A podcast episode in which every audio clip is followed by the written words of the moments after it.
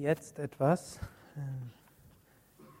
die Geschichte lesen von Krishnas Geburt, wie es in der Bhagavatam beschrieben ist und von Swami Shivananda in sehr poetischer Weise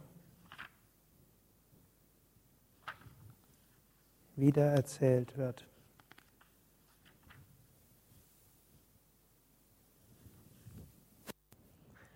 Anschließend wollen wir Om Namo Bhagavate Vasudevaya wiederholen und dann in die Stille gehen.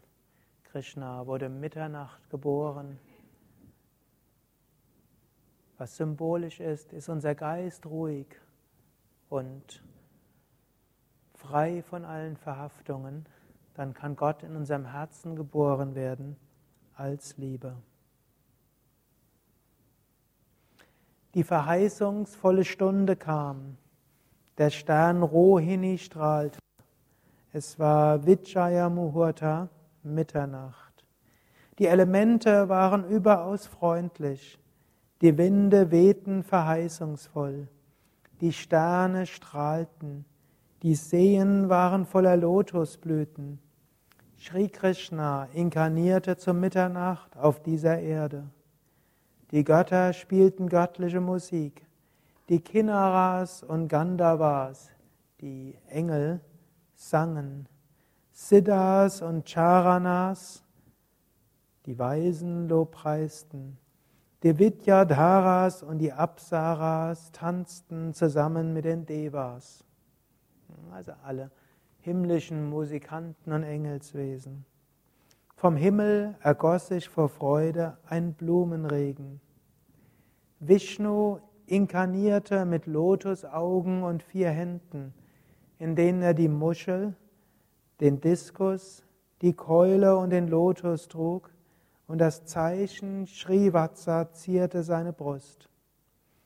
Vasudeva, der Vater von Krishna, sah dieses Juwel von einem göttlichen Kind. Vasudeva lobpreiste Gott. Ich kenne dich bereits als das höchste Wesen.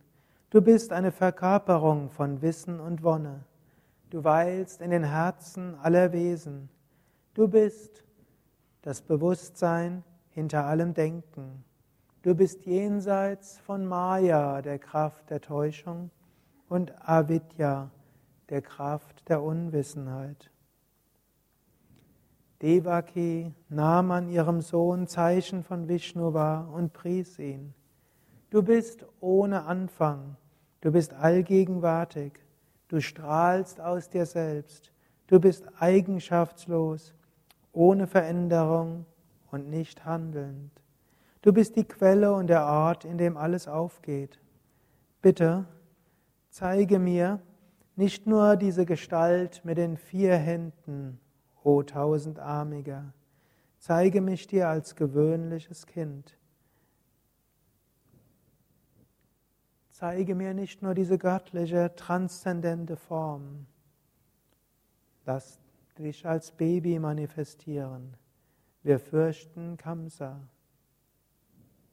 Gott sprach, möge dir beide oft in Liebe über mich als euren Sohn und als höchstes Wesen meditieren und ihr werdet ewige Wonne und Unsterblichkeit erlangen.